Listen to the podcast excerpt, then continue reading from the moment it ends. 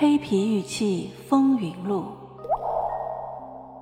作者陈一鸣、陈英，演播 AI 小宝，后期乔居蓝心的猫如，欢迎订阅。第十七章：黑皮玉器的流通，第三回。接下来应当提一提小胡子。小胡子不是农民，也不是牧民。他是一个常年生活在牧区的知识分子，一个中学的教师。和前面几位相比，他的文化、他的知识、他的阅历，以及他对文物的判断，都要远远高于小丽、小徐几个农民和牧民。当他在大漠深处发现了这些散落各地的黑皮玉器时，直觉告诉他，这是一种尚未发现过的史前遗物。聪明的他知道。他不可能发现更多的黑皮玉器，即使常年在沙漠里转悠，他个人的发现也是有限的。在他采集了一定量的黑皮玉器之后，他在有关的农牧区里培植了一些靠得住的朋友，这些朋友帮他收集黑皮玉器，然后卖给他。当然，没有跨出过草原的当地民众是不可能了解这些史前遗物的历史价值和文化价值的。他们奇怪，这些在沙漠中随手捡到的黑色石头居然能卖钱，能不时的补贴自己的家用。渐渐的，十多年下来，他们居然也骑起了摩托车。他们对小胡子一直感恩戴德，即使在中央电视台的鉴宝节目中了解了红山玉器的价格后，他们也还是感谢小胡子，是他领着他们走上了富裕的道路。当然。小胡子在这十多年之中，他的富裕程度大大超过了这些善良淳朴的农民或牧民。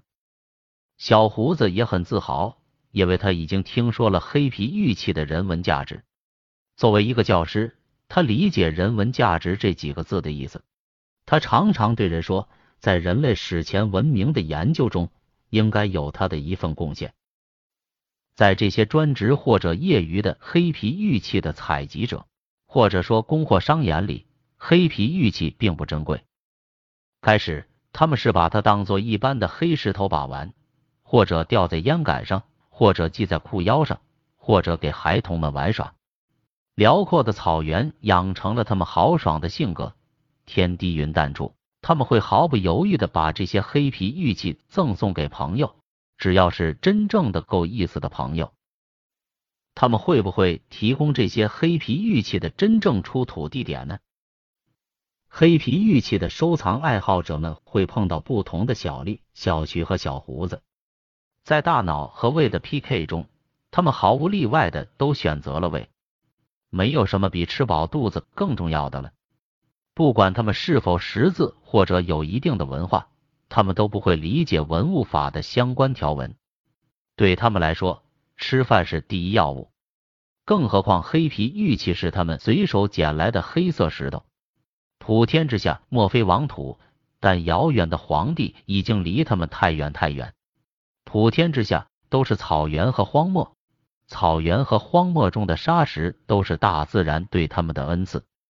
长生天可以作证，没有他们，这些黑皮玉器不会走出深山，走出茫茫草原。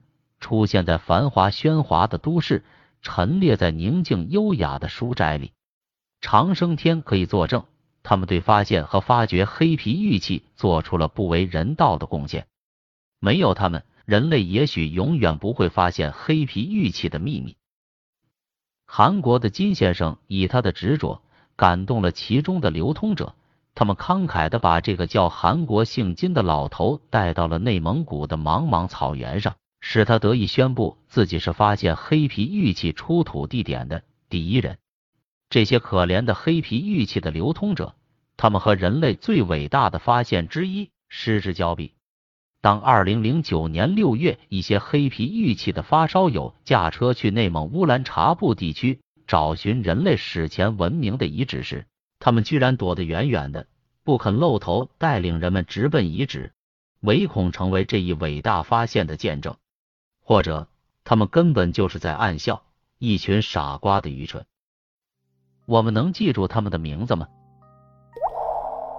听友你好，本节就到这里了，喜欢请订阅哦，下节更精彩。